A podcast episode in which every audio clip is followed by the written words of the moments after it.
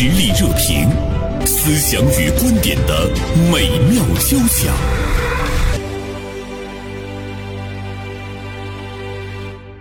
是上海一位姓王的姑娘。上月末呢，进入到一家传媒公司上班，不料呢，在试用期的第三天，他就被辞退了。被辞退的理由呢比较奇葩，就是你准点下班了。那么这件事情呢，在网络上是引起了这个轩然大波。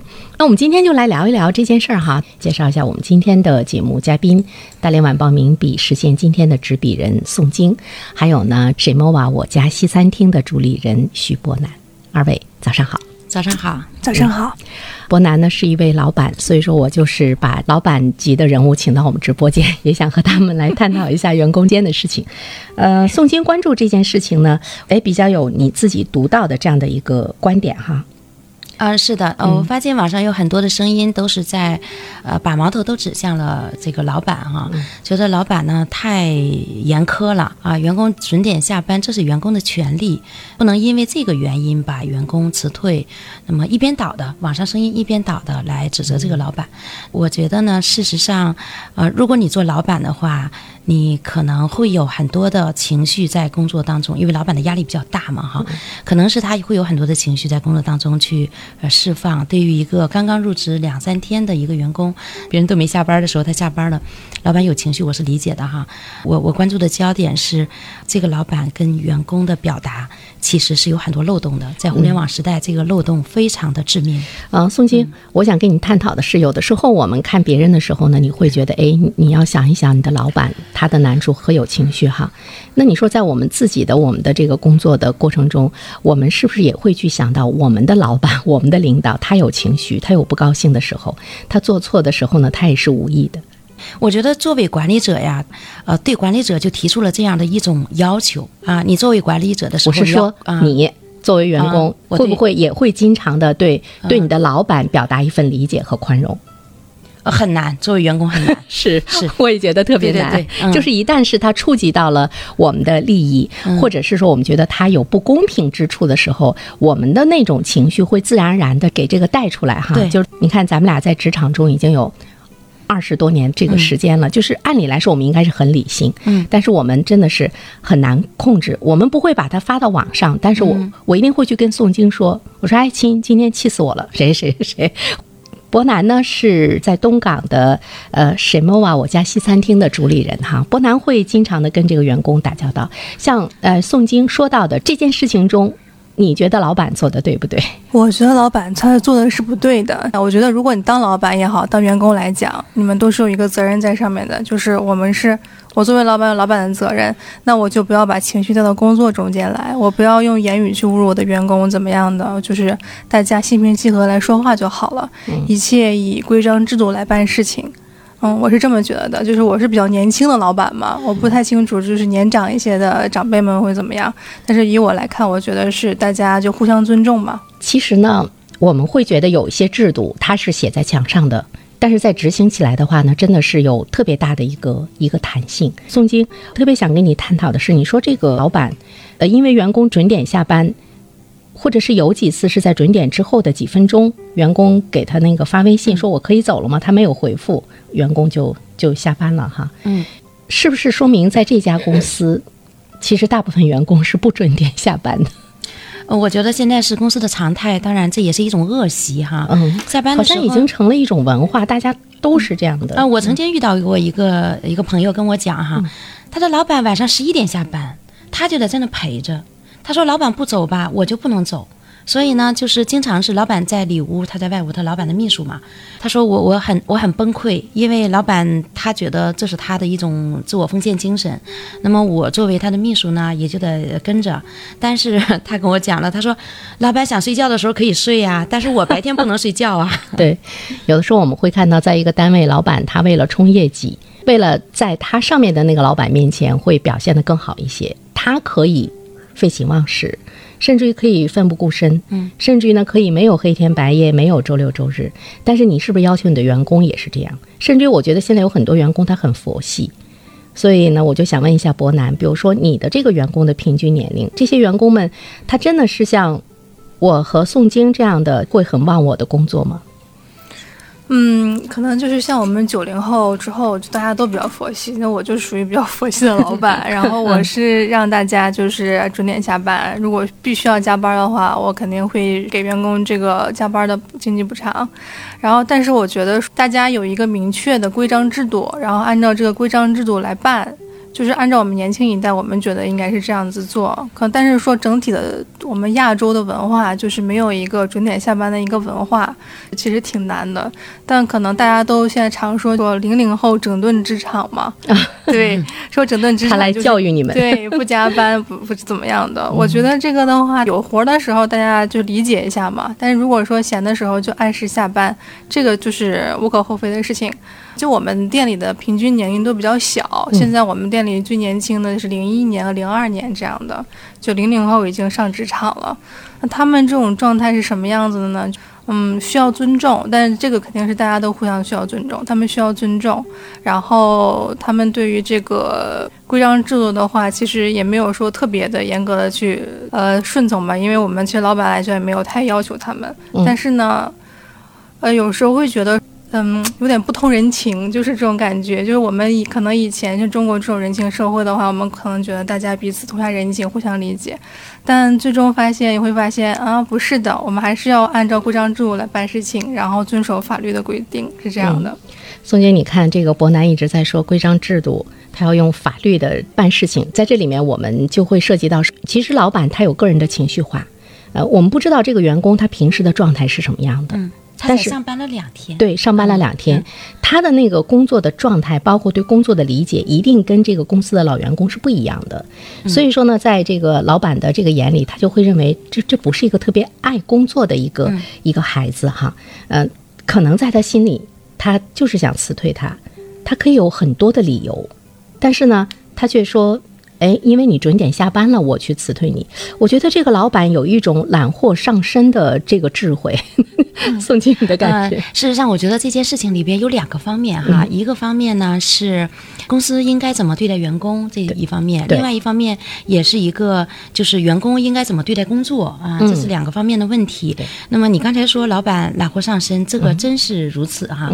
但是呢，呃，其实我看过他整个这个事件发生的全过程，呃。呃，老板并没有直接说说你准点下班了，但是他们是在争执的过程当中说了这样的话。是那么他每天他是十八点三十下班，然后他第一天是十八点三十四分的时候给老板发了一条微信，说那个如果没事的话我就溜了，然后老板没有回他就溜了。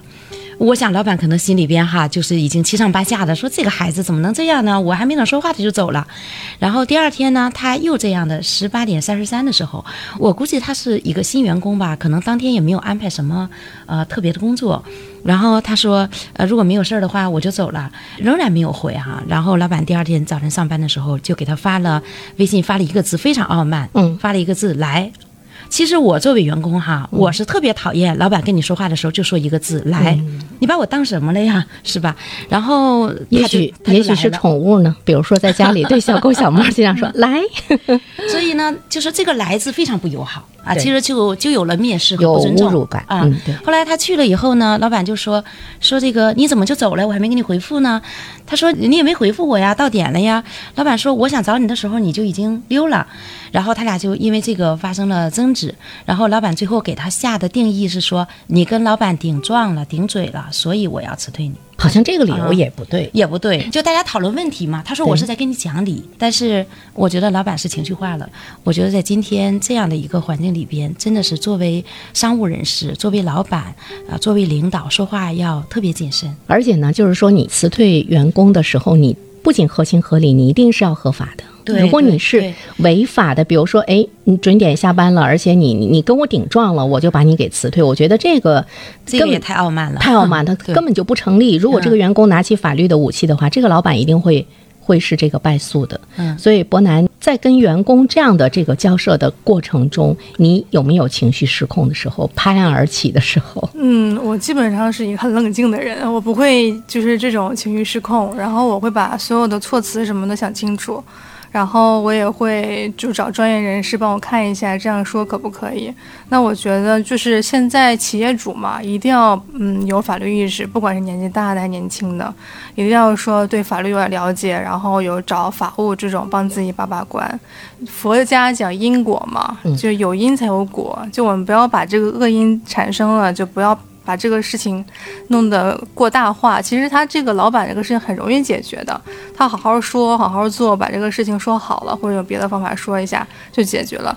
但是他反而就因为他这个出口这一句话，把自己弄到这样子，我其实觉得有点得不偿失。不过伯南，你刚才说的呢，我也不太理解，我觉得很难做到哈。比如说你说你会去想这句话去怎么说，会去找法务呃等等各个方面，那这个呢是在你有思考的这个状态之中，我觉得就是现场。比如说，员工对你拍案而起了，员工有某些话他刺激到你了，甚至于你你会觉得他很不尊重你了。嗯，我们店里会有这种状况，但不是发生在我身上。像我们店里店长或者是谁管理员工的时候，有时候会有一种情绪的状态，那我就会告诉他们说，你怎么说也好，就不要侮辱到人格。我自己本身就觉得说人和人一定要互相尊重的，不要说就是侮辱到人格这种层面上来，一定要注意自己的言行举止。然后我对自己要求就是不要那个产生这种恶果，从因因上把这事儿解决了，我就尽量不让这种事情发生。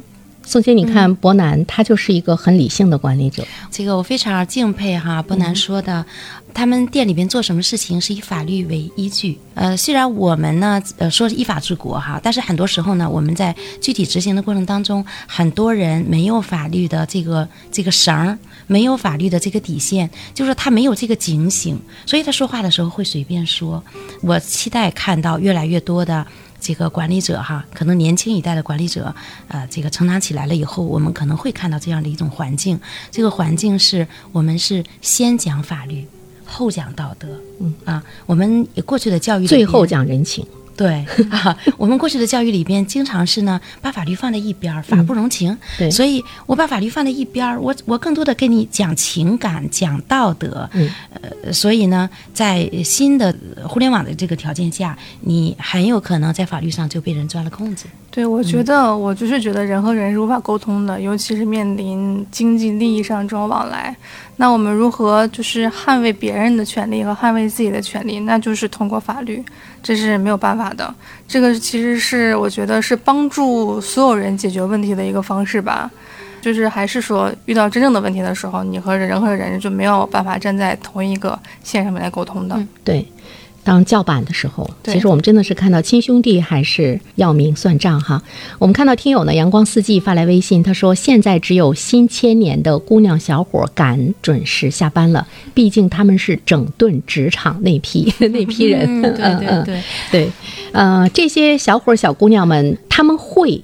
用法律的武器来保护自己，并且他们会很好的会运用互联网的这个声势、互联网的舆情，比如说 放大器，对对对，他来维护呢自身的这样的一个权益。其实我觉得。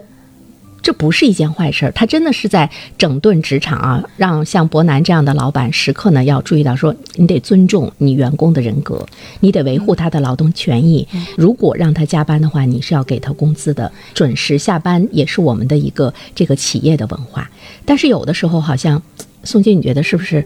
现实生活当中，现实生活当中，你看，我们一边说要呃，劳动法一定有规定保护这个劳动者权益的这个地方，我们也是推崇和尊尊崇的哈。但是现实生活当中，我们又在说另外一件事情，比如说我们经常说，呃，杭州的打工者呀，他们是怎么拼命的，怎么不计较得失的？比如说晚上十一二点的时候，发现啊，南方的那些写字楼、写字间里边都亮着灯，然后上我们北方来看一看。啊，一到晚上八九点钟的时候，所有的公司都下班了，说我们怎么能拼得过他们？这就是一种内卷嘛，哈。还有一个原因是我们没有活干，所以早早的下班。嗯，但是我也听到大连的一些创业者呀，一些老板讲说，呃，在大连，第一招不到人，第二招不到能拼命干活的人。比如说一些做直播的公司啊，他们也在讲说，你在北方，你让员工加班。这件事情就非常非常麻烦啊，他可能会找你索要这个索要那个。他说你在南方员工就不会这样，所以呢，老板呢，他还是比较精明的，他想去寻找就是最廉价的劳动者。尽管呢，比如说我们说在深圳啊，在上海啊等等这样的地方，他给人的工资多，但这帮人还拼命。你可能给了他是八小时的工资，他给你干的是十小时的活儿，也会呢注意到都是呢在这个斗智斗勇。我们说到的这件事情，反而它没有发生在东北，它恰恰是发生在经济很发达地区的上海。但是我觉得这个孩子呢，他有一个比较突出的特征，就是刚才宋晶说到的，他才上班。比如说我们的孩子，我就会想到我的孩子，当他进入职场的时候，他是不是那种愣愣的？对他们来讲，他就是会觉得我就是要遵守法律啊，我就是要按时下班呢。所以他对这个文化是特别的陌生，特别不了解。他们真的呢，就是一个一个小白，他不知道这个社会是什么样子的。我看网上有很多说这个小姑娘情商比较低。呃，他他也反驳了，他说我维护法律有什么情商高低的？其实我我觉得，呃，网友是恶意的哈，不应该对那些较真儿的人，然后遵守规则的人泼脏水。正是因为有这样的一些人，可能我们的法律维护起来才会更有尊严。说到这里的话呢，也是想跟呃伯南来聊一聊哈。比如说，我们对于员工来讲，记得伯南会跟我说，说其实我们有的时候呢，我们是很照顾员工的，我们会跟他讲情，但是反而你会发现出现事情的时候，他们不跟你讲情，他们不跟你讲感情，会马上拿起呢这个武器来这个保护自己哈。在你的员工中，你觉得这一批年轻人他们的特征真的是感觉？情商低，我不觉得这是一种情商低，我反而觉得这是一种进步吧。但是相对来讲，如果说工作到位的话，那你嗯讲情的话，或者是讲法律的话可以。但我觉得，如果一个人他工作也不到位，就是如果说他平常工作也不好，那这样子的时候，然后你你想跟他讲情，然后他也不想跟你讲情，他想跟你讲理的时候，这就没办法了。嗯，所以说还是公司一定要有。一个明确的规章制度，然后一定要执行它，来保护自己，然后也保护员工的权利。我觉得这双方的，尤其是年轻一代，越来越懂懂得这种法律保护自己。然后其实说，我个人觉得大家的契约精神可能没有那么强，对。然后工作的那种敬业意识也没有那么强，就觉得说我该干什么就干什么。但其实我想说的，呃，是这样一句话，就是。呃，年轻人一定要为自己以后来想一想，努力工作总不会错。你不为了老板打工，绝对不是为了老板，你是为了自己的成长。你比别人先努力一步，你多学一些东西，对以后不管来讲跳槽来讲，对于以后来讲都是一个很好的事情。就不要把眼前的利益当做唯一的眼前的利益。靠这个东西活一辈子吗？不能，你还是得武装自己，用知识武装自己，用工作经历来武装自己，你这样才能有更好的发展。就不要盯着眼前这一点事情来看。其实，在呃西方一些国家、一些公司，这些老板们已经开始也比较。很好的运用法律来保护自己，比如说我们知道现在的互联网的发达，员工其实在工作中的那种偷懒，我随时可以拿起手机，我可以溜号，我随时可以上这个电脑打打游戏，呃，所以呢，我们也会出现看到说，哎，老板他会会去把员员工因为这种工作状态，他会告上法庭，把他们称作是偷时间的人。摸鱼嘛，嗯。嗯。哎，未来来说的话呢，也会引起法律的这样的一个一个关注，就是彼此之间其实都是在整顿，老板在整顿员工，员工也在整顿老板，就这个偷时间的人被告上法庭，可能现在是不是我们还没有看到什么结果？嗯，现在没有看到什么结果，就是之前澳大利亚发生过一件这样的事情嘛？怎么讲呢？就是大家都在互相整顿，但是大家只想到整顿，对，老板想整顿员工，然后员工想整顿职场。我觉得这个方法是不对的，就是你要尊重你的工作，就老板你要尊重你的工作，作为员工你也要尊重你自己的工作。但是作为人来讲，人和人之间要彼此尊重，这是最重要的一件事情，就是从从头到尾我们都要做的一件事情。所以我们经常在说什么是企业文化。其实我觉得企业文化首先，文化嘛本身就是很软性的东西哈。宋晶，嗯，就只有一个环境，它让你每天是心怀着喜悦去工作，而且在那儿呢，你能够更多的感觉到那种关怀。帮助和温暖，无论是老板还是员工，他都是愿意去工作的。嗯嗯呃，刚才那个波南讲说，员工的工作是为了自己哈，我们都能听懂。其实呢，我觉得年轻人能不能听懂？我我其实觉得，就是老板尊重员工，也是为了自己的工作。是是，所以在。这个过程中，我们是期待着我们每一个人都要成长吧。随着新时代去成长，员工成长，老板的成长，呃，都呢是非常重要的。但是不管怎么说，控制住自己的情绪，恐怕呢比攻下一座城是更重要的。好，再次感谢二位做客我们的直播间，有机会我们再聊，谢谢，谢谢宋晶，谢谢伯南，嗯，再见，再见。